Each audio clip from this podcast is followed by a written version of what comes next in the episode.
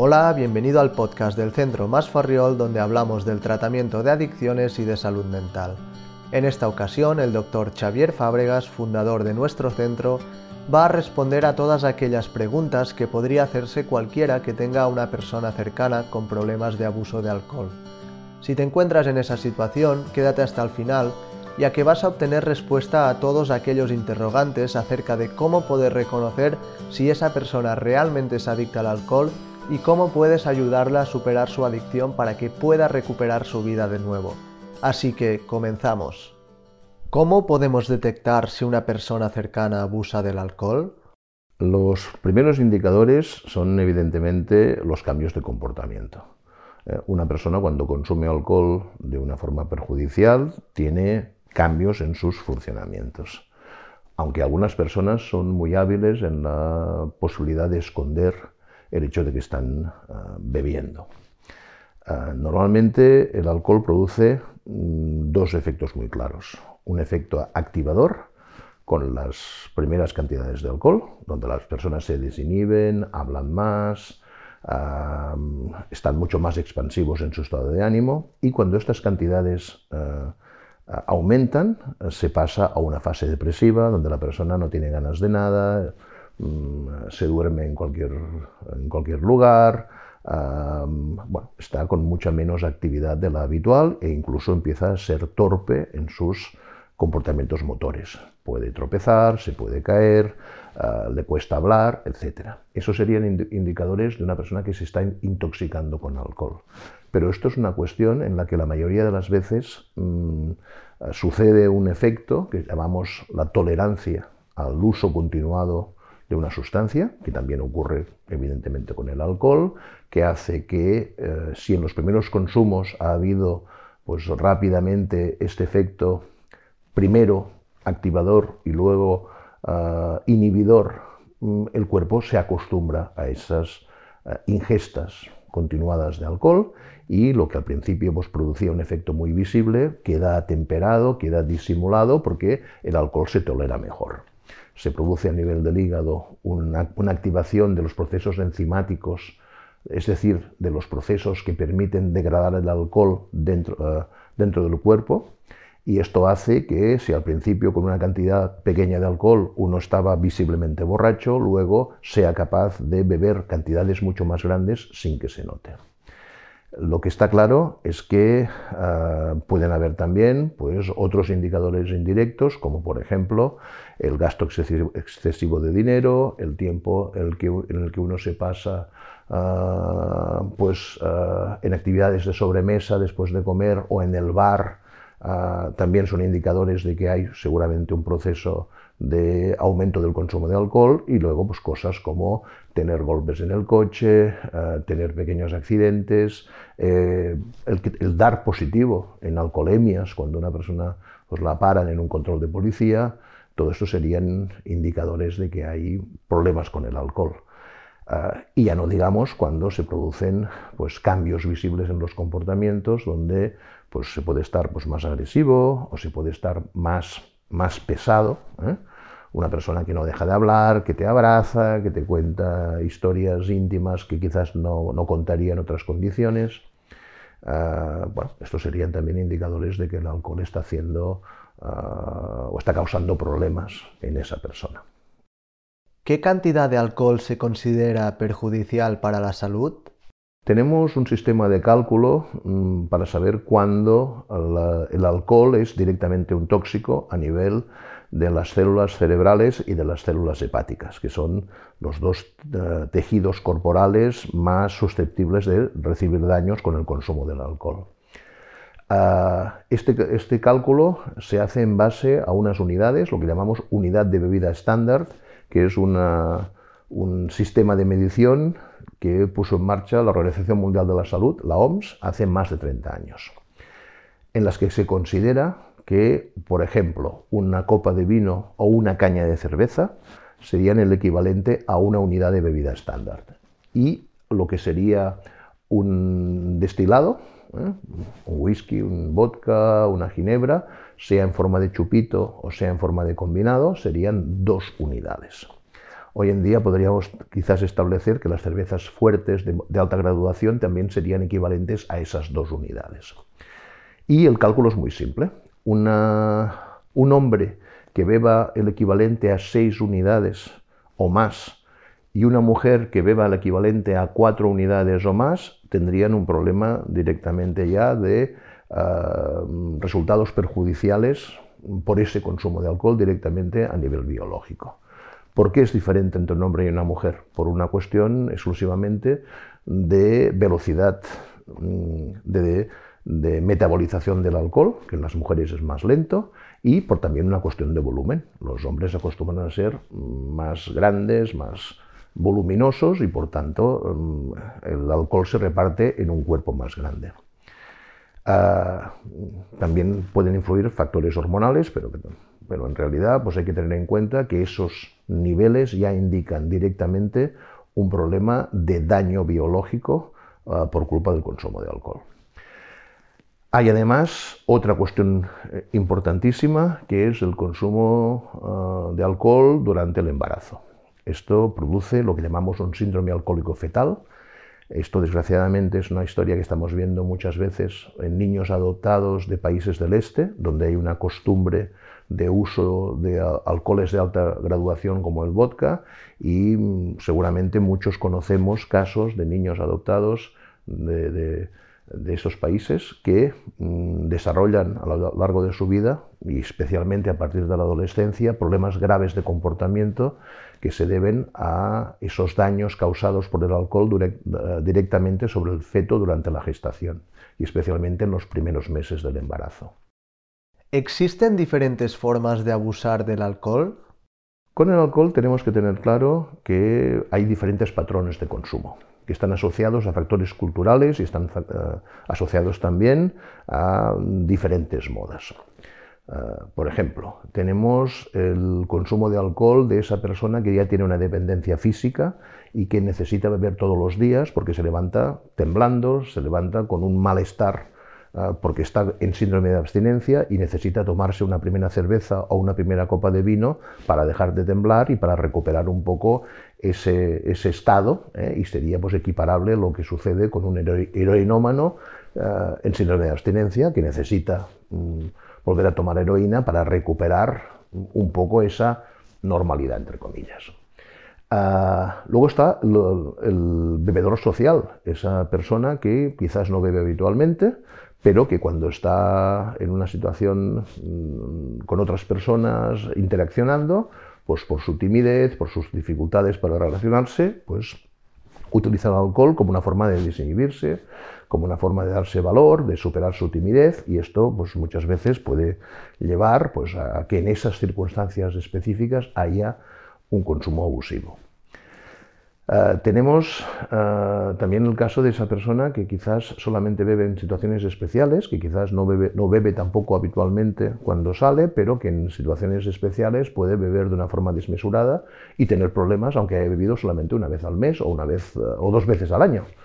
Esa persona que el día que va a una boda o el día que se celebra una fiesta, pues puede tener luego un accidente y atropellar a alguien o matarse él o tener una discusión con su pareja que no tendría en situaciones habituales. Y es remarcable y es muy importante ese nuevo tipo de manera de beber alcohol que era propio de las eh, sociedades del norte de Europa y que no era tan propia de los países mediterráneos y que se ha ido imponiendo sobre todo entre las personas jóvenes, que es lo que llamamos el consumo de alcohol en tipo binge, que significa el beber grandes cantidades de alcohol en poco tiempo y con la intención de emborracharse, lo que lo, ha dado paso a lo que llamamos esos botellones. ¿no? Donde hay muchísima gente que está bebiendo de esta forma descontrolada, eh, incluso mezclando diferentes tipos de alcohol, sin haber comido y con la intención de mm, coger ese punto de mm, desinhibición y que está dando lugar a un problema importante, porque muchos de estos jóvenes no saben cómo divertirse sin que haya ese componente de intoxicación porque no han tenido un aprendizaje de cómo socializar, de cómo bailar, de cómo eh, relacionarse con una persona que te gusta sin que exista entre medias el factor del consumo, sobre todo de alcohol y también de otras sustancias. ¿A partir de cuándo ese abuso al alcohol puede convertirse en adicción? Como ya hemos dicho en alguna otra ocasión, ah, hay factores mm, que predisponen a que ese abuso de alcohol se convierta en una adicción. Fundamentalmente, ah, esto se produce en esas personas que tienen dificultades para gestionar sus sentimientos, personas muy expresivas o muy dramáticas que utilizan mm, o, descubren que el alcohol les permite, pues, de alguna manera, superar esas situaciones emocionales que no saben manejar de otra manera. Es decir, que añaden al aspecto lúdico del consumo, al aspecto social, a esa otra condición que no tenían prevista, pero que se la encuentran durante las primeras experiencias de consumo, que es que ese consumo de alcohol les permite no sentir, les permite ah, como esconder y dejar atrás pues esas situaciones que se les escapan de las manos porque han tenido un problema con su familia o en el trabajo o con su pareja y que hay un, un condicionante en la que ese, esa intoxicación tiene un factor de alivio de ese malestar psíquico esas personas van a tener pues, muchos más números para acabar desarrollando un problema con el alcohol, para convertirse en alcohólicos. Y además, si ese aprendizaje se hace desde las edades más tempranas, si desde la adolescencia, pues eh, uno recurre al alcohol como esa forma de superar sus conflictos. Eh, por tanto, mm, esta cuestión de la alta expresividad emocional va a ser un factor de riesgo, como también lo puede ser eh, exactamente el polo contrario. Personas muy poco expresivas, con mucha dificultad para expresar sus emociones, eh, con una mm, barrera para sacar de dentro aquello que les molesta, que les hace daño, y que van a, utilizar el alcohol también como esa forma de parar esa preocupación, ese sufrimiento que no se ha podido expresar. Pero todas estas condiciones son condiciones que no podemos medir de antemano. O sea, muchas veces eh, los adolescentes son esas personas con una inestabilidad emocional propia de esos cambios que se producen durante esa etapa de la vida y por tanto no sabremos si estamos ante alguien que está abusando del alcohol y lo va a dejar de hacer en el momento en que madure o vamos a encontrarnos una persona que está haciendo ese aprendizaje eh, mal hecho para esconder sus sentimientos, para ah, tener una especie de escondite para esas situaciones que no Mm, sabe gestionar de otra forma. ¿Cómo podemos ayudar a una persona cercana que tiene un problema con el alcohol y qué pasa si no es consciente de su problema? A ver, el primer elemento para poder hacer un cambio es el reconocimiento de que tienes un problema. Y esto muchas veces es una dificultad y especialmente eh, con una sustancia como como el alcohol que tenemos de forma omnipresente en nuestra sociedad. Eh, yo siempre he dicho que el alcohol está presente desde el nacimiento hasta la muerte, porque la gente bebe en el bautizo, bebe en la comunión, bebe en la boda y bebe en el entierro. Por tanto, hemos incorporado el uso de las diferentes formas de alcohol como una forma de relación social o como una forma incluso cultural o gastronómica. Y es muy curioso cuando en las consultas le preguntas a, a un paciente qué es lo que bebe, te suele contestar, yo bebo lo normal. Y ya hemos establecido antes en, este, en esta explicación pues que muchas veces esas cantidades que uno considera normales son cantidades claramente perjudiciales o directamente perjudiciales y esto ya se ha podido medir. Incluso mm, hay muchos especialistas que están valorando ah, con, a, raíz de nuevas técnicas de investigación que quizás esas cantidades son todavía menores ah, a nivel de las que pueden producir esos efectos perjudiciales, y esto está en revisión,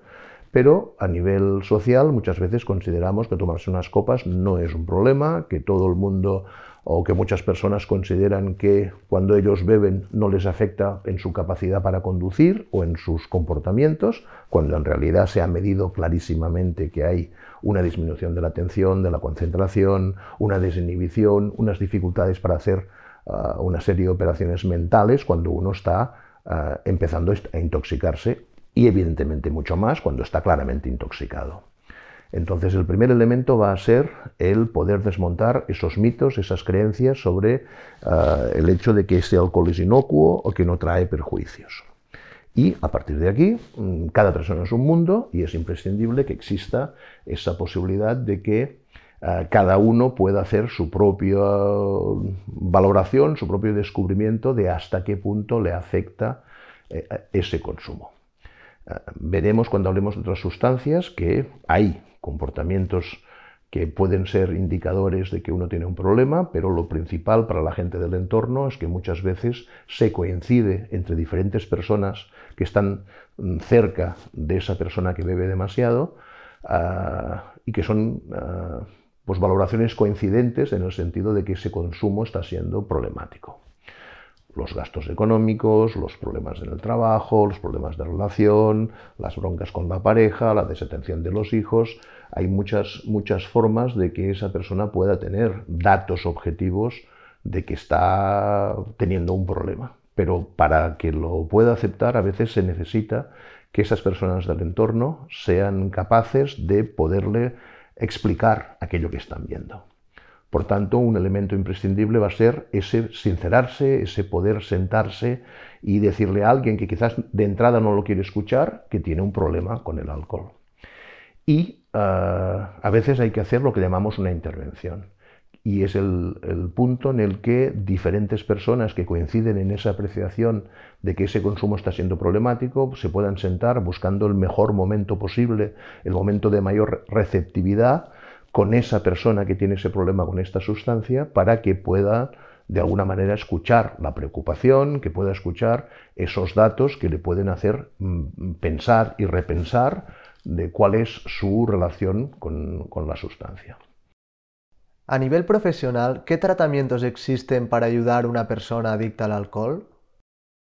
A ver, hay diferentes formas de intervención, diferentes cosas que se han probado a lo largo de los últimos tiempos y que muchas de ellas pueden ser efectivas, aunque en la mayoría de los casos de una forma combinada. No hay un tratamiento mágico, no hay una pastilla maravillosa que solucione un problema de adicción, ni con el alcohol ni con ninguna otra sustancia. O sea, existe normalmente la necesidad de combinar pues eh, diferentes tipos de tratamientos, específicamente y sobre todo, pues todo lo que implica el poder pasar por la palabra, el poder eh, hacer una reflexión y el poder utilizar una psicoterapia como una forma de conocerse y de conocer mm, cuáles son las derivadas, los conflictos que se generan a partir de ese abuso con el alcohol. Tenemos pues, intervenciones grupales, los grupos de autoayuda, los alcohólicos anónimos, eh, que han sido formas eh, clásicas de intervención en esta, en esta situación. Mm, tenemos lo que serían las psicoterapias individuales, que muchas veces también permiten ahondar en esas cuestiones específicas y privadas de la persona que tiene ese problema con el alcohol. Y existen tratamientos biológicos con diferentes medicamentos que ayudan a disminuir el consumo de alcohol. Ah, evidentemente, y esto hay que tenerlo en cuenta, a veces el consumo de alcohol ha, provocado un deterioro físico importante y eh, la desintoxicación de alcohol es de las pocas que necesitan en muchos casos una supervisión médica cercana porque eh, pueden existir complicaciones en el momento que una persona que está claramente intoxicada, que depende físicamente del alcohol, Ah, lo tenga que dejar. Es lo que llamamos el delirium tremens, que es una situación de complicación grave cuando una persona que bebe cantidades grandes de alcohol cesa porque no tiene acceso a este alcohol o porque lo quiere dejar bruscamente con los consumos. Entonces hay que hacer un seguimiento médico, hay que hacer un tratamiento que permita en un momento determinado minimizar los posibles riesgos de esta situación de falta de alcohol. Ah, también existen medicamentos que sirven para barrar el paso a la posibilidad de beber, lo que llamamos interdictores, que son sustancias que uno toma cuando ya está desintoxicado con la intención de evitar una recaída por el hecho de que has tomado un medicamento, normalmente, el que existe en nuestro mercado, el más conocido es el antabús. ¿eh? Antes había otras posibilidades, pero ahora se ha reducido a ese medicamento específicamente, que lo que hace es parar uno de los pasos enzimáticos de la degradación del alcohol en el hígado y por tanto el que se acumule una sustancia que es tóxica. Si una persona está tomando ese medicamento, lo que pasa es que en las horas siguientes a haber tomado la medicación si una persona bebe alcohol, tiene unos efectos desagradables, que acostumbran a ser palpitaciones, ponerse rojo eh, de una forma muy evidente, tener picores en el cuerpo, sentir un malestar, que haría que por el hecho de no querer vivir esa situación desagradable, una persona pudiese mm, parar el consumo de alcohol por el miedo a las consecuencias. Ah, luego hay otros medicamentos que se han utilizado clásicamente para intentar disminuir el deseo de, alcohol, el, acamprosato, la naltrexona, que son medicamentos que se han utilizado pues, durante muchos años con la intención de que en esa persona que ya estaba abstinente se pudiese mm, facilitar el hecho del mantenimiento de la abstinencia por una disminución del deseo. Y tenemos desde hace unos años otro medicamento, el, Selincro, que es un medicamento que es utilizado, es utilizado para mm, reducir el circuito de recompensa del alcohol, para disminuir las cantidades que bebe una persona mm, con la intención de disminuir los daños. ¿eh? Son medicamentos que funcionan muy bien, pues por ejemplo, en el momento en que una persona quiere dejar de beber para que se prepare para esos momentos, ya que cada vez que beba pues va a sentir menos placer con ese consumo, o en esos casos donde hay una dificultad cierta para conseguir un parón absoluto en el hecho de beber para que esa persona beba menos. ¿eh? Y en muchos casos ha significado pues, una, una herramienta más que podemos utilizar para disminuir el perjuicio de ese consumo continuado de alcohol. ¿Cuándo se plantea un tratamiento en régimen ambulatorio y cuándo es necesario un ingreso en un centro? A ver, ah, para mm, tenerlo claro, mm, podemos distinguir mm, dos niveles en, el abordaje de una adicción. El primero sería siempre intentar que esa persona, sin alejarse de su medio habitual, tuviese una ayuda que le permitiese parar con el consumo y entender los detonantes, los, las situaciones que han provocado ah, esa adicción y que se, trabajase con ah, todos esos elementos para que mm, uno aprenda tanto a mantener la abstinencia como, como elemento imprescindible pero no suficiente y, en segunda instancia, el proceso de deshabituarse, de aprender a no vivir con esa sustancia y, sobre todo, con la intención de ser más feliz sin alcohol o sin drogas que con ellas. Eso sería el, funcionamiento, el planteamiento y en principio se intenta pues casi siempre que esa persona por sí misma y con esta ayuda externa pues reduzca la cantidad de alcohol, la corte con el consumo y sea capaz con esa ayuda yendo a terapias o yendo a grupos o teniendo todas esas ayudas externas a que mantenga esa abstinencia y que siga ese proceso para garantizar que esa abstinencia se hace de manera continuada y frente a cualquier circunstancia. En ciertos casos, mm, mm, esta ayuda a nivel de esas terapias en las que uno no se ha ingresado, sino que sigue haciendo su vida normal, mantiene su trabajo, vive en su casa, hace todos estos eh, estas terapias en paralelo a este día a día ah, no son suficientemente eficaces y hay tres situaciones que ah, implican el que el tema de un ingreso sea quizás la mejor opción. Ah, la primera cuestión que es importante es cuando no se consigue esa abstinencia. Con algunos pacientes se plantea que el ingreso solamente se va a poner en marcha si se demuestra que por uno mismo y con las ayudas ambulatorias ah, no está siendo capaz de mantener esa abstinencia, de parar con el consumo. Por tanto, una persona que fracase durante unos cuantos intentos en esa ah, capacidad de parar con lo que está consumiendo, necesitará mm, probablemente un ingreso como mm, manera de tener un medio, un entorno protector que le permita no, ah, no mantener el consumo, no seguir ah, intoxicándose. La segunda razón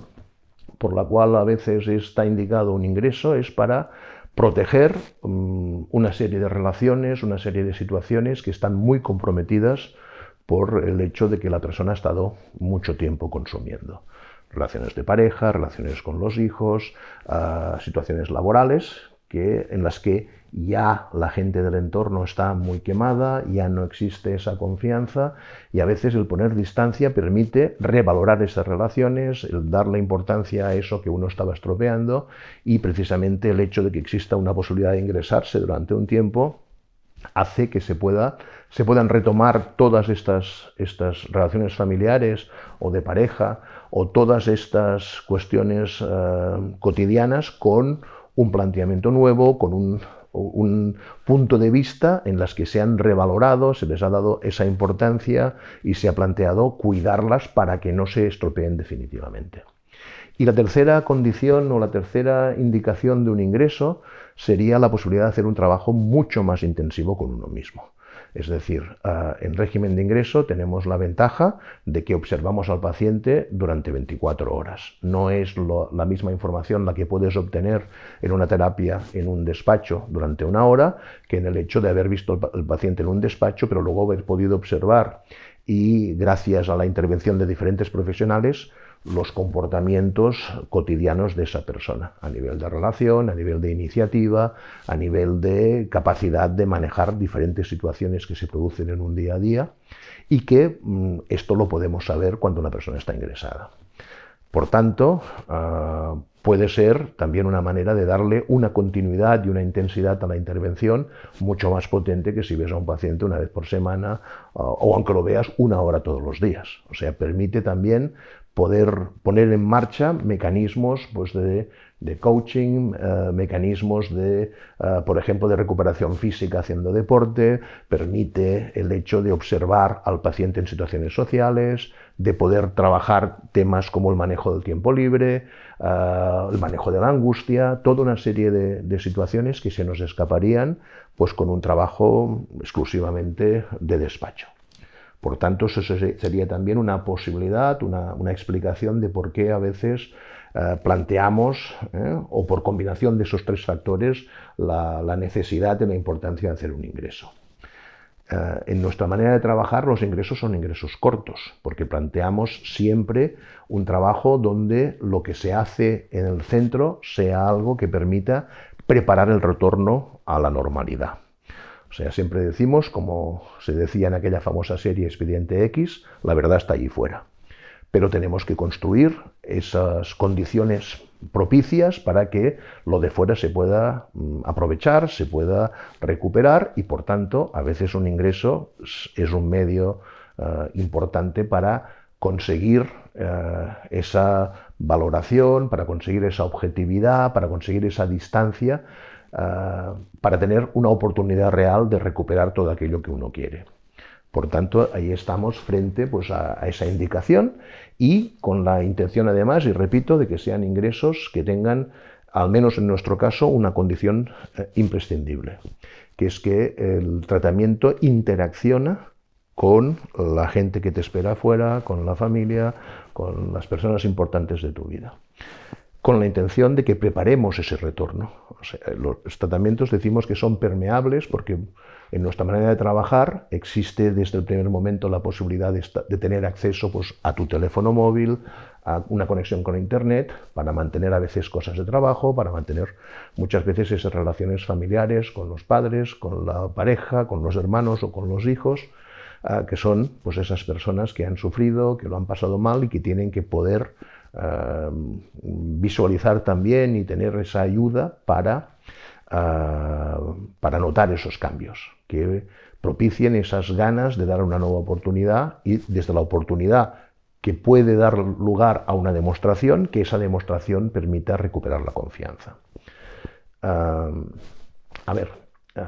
siempre decimos que esos ingresos tienen que tener esa, esa, indicación y nosotros planteamos ingresos de normalmente ocho semanas de tratamiento, porque esto nos permite seguro haber podido hacer correctamente una desintoxicación y poder haber tenido la posibilidad de hacer muchas terapias individuales, porque aquí hacemos terapia individual todos los días, ah, pero además esa posibilidad de haber hecho incidencia en las relaciones familiares, en las relaciones de pareja, porque hemos tenido diferentes sesiones donde podemos también pues, explicar a la gente del entorno cómo puede ayudar a, los resultados del tratamiento y teniendo instrucciones precisas de cómo ayudar en ese caso particular y no en casos genéricos, hemos podido trabajar pues, aspectos de los conflictos de pareja, de los problemas eh, de relación cotidianos y hemos tenido tiempo de encarar un plan realista de reinserción. En ningún caso significa que cuando uno ha estado pues, unas semanas haciendo un tratamiento en régimen de ingreso haya acabado su tratamiento porque se necesita una fase de consolidación donde con un seguimiento ambulatorio se van pues de alguna manera incorporando todos los temas que no han podido surgir durante el tiempo de ingreso y que tienen que ver con las nuevas circunstancias que se van provocando cuando uno ha cambiado. Entonces esto significará seguro pues la, posibilidad de poder ir introduciendo esos otros elementos, pues por ejemplo, no sé, el hecho de haber encontrado una pareja cuando no tenías, o el hecho de tener un nuevo trabajo, o de cómo cambian las relaciones familiares. Por eso lo que se plantea siempre es que haya un seguimiento con terapias ambulatorias, es decir, acudiendo de manera regular, que se irá espaciando con el tiempo, a esas entrevistas donde se siguen pues, trabajando los aspectos que ah, han ido apareciendo, tanto los que son generales de una adicción como los particulares de ese caso concreto. Y esto significará pues, que en, en unos cuantos meses la cosa tiene que estar suficientemente encarrilada para que uno tenga su propio criterio, sea capaz de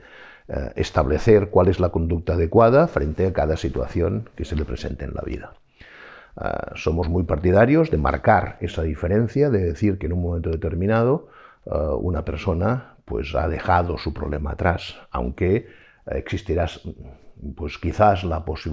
la, posibilidad siempre de tener una recaída, pero lo que se habrá trabajado es que esa opción de recaer no sea eh, tan sencilla, no sea tan inmediata, no sea tan automática, sino que uno tenga los elementos para mm, descubrir cuándo se pone en peligro y cómo resistir ese momento para demostrarse que no hace falta recaer. ¿De qué depende que un tratamiento para dejar el alcohol sea exitoso? A ver, el éxito en un tratamiento mm, tiene que ver con dos elementos. Un elemento imprescindible pero no suficiente es la consecución de la abstinencia y es eh, importantísimo porque no sirve de nada estar hablando de temas profundos si los comportamientos siguen siendo comportamientos desordenados y si las sustancias siguen siendo el, el elemento que distorsiona el día a día del paciente. Pero tenemos claro, y lo he dicho anteriormente, que para nosotros, para nuestra manera de trabajar, eh, lo más importante es conseguir que una persona sea más, más, feliz sin beber que bebiendo, porque es la manera en la que va a consolidar directamente esa abstinencia y van a cambiar sus funcionamientos cotidianos. Entonces, el tener éxito va más allá de la consecución de esa abstinencia, de ese parar con el consumo, y tiene que ver con esos aspectos madurativos, con esos aspectos donde se tengan en cuenta pues, un cambio en cuatro aspectos fundamentales. Por un lado, los cambios dentro de la familia, donde uno deja de ser ese personaje problemático que está pues, provocando toda una serie de reacciones y de preocupaciones de, sus personas, de las personas del entorno. La segunda, el segundo aspecto es el hecho de poder recuperar una vida profesional satisfactoria donde uno tenga ah, la posibilidad pues, de ser independiente económicamente si esto es posible o de mm, recuperar una identidad a partir de una actividad que le define si por alguna razón estamos hablando de alguien que está jubilado o que, tiene una incapacidad, pues plantearíamos que esa actividad laboral se puede sustituir pues, por un voluntariado, por una cuestión donde uno sienta que tiene una serie de obligaciones y una serie de compromisos con los que puede eh, mantener esa autovaloración y esta sensación de que las cosas eh, le funcionan y que tiene el día a día ocupado. Ah, el tercer aspecto que hay que tener en cuenta sería la, ocupación del tiempo libre, esas actividades que hacen que uno pues, se distraiga, se divierta, se relaje, por más allá de lo que es lo que viene dado, que es la familia, o más allá de lo que es obligatorio, que sería el trabajo, pues esas formas de encontrar satisfacción haciendo actividades que pueden ser muy variadas y muy, muy variopintas. Ah, y la última, el último aspecto que hay que, hay que solucionar sería la capacidad de tener unas interacciones sociales, unas amistades, un lugar donde uno encaje, donde uno sienta que, pues, que se identifica con los demás, que tiene comportamientos ah, colaborativos, que tiene esa sensación de compartir, que muchas veces pues, también son un aspecto que, que mejora en el momento que una persona deja de depender de una sustancia porque una de las condiciones del consumo muchas veces es el aislamiento, es el romper esas relaciones sociales, porque ah, directamente mm, te escondes o directamente no, te aguantan. Y el hecho de haber podido pues, ah, recuperarse en esos cuatro ámbitos, normalmente esto sería una de las ah, situaciones que definirían el que uno ha tenido éxito. Y mm, abundando en un aspecto que he comentado antes, hablaríamos de que hay un momento donde uno puede considerar que ha dejado atrás su adicción, que es en el momento en el que, enfrentándose a un montón de situaciones cotidianas durante un tiempo largo, pues, uno se demuestra que el alcohol ya no es una opción. Repito, siempre va a haber una, una, posibilidad de recaída, porque no van a cerrar los bares, no van a desaparecer las marcas de vino o los que fabrican Ginebra, pero lo que sí existe es que uno ya no necesita o ya no cuenta con esa opción de consumo cuando se enfrenta a, su día a día.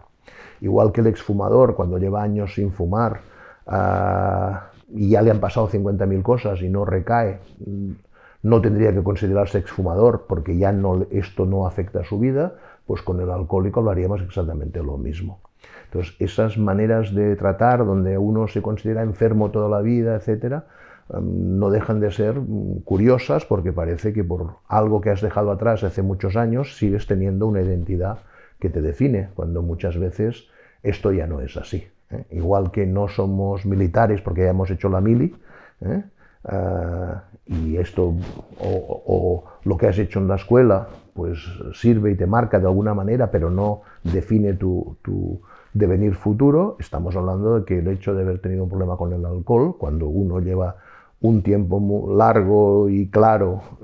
lejos de esa sustancia y no, no hay indicadores de que esto pueda volver, volver a utilizarse como un recurso porque uno ya ha tenido esa maduración, ha tenido ese funcionamiento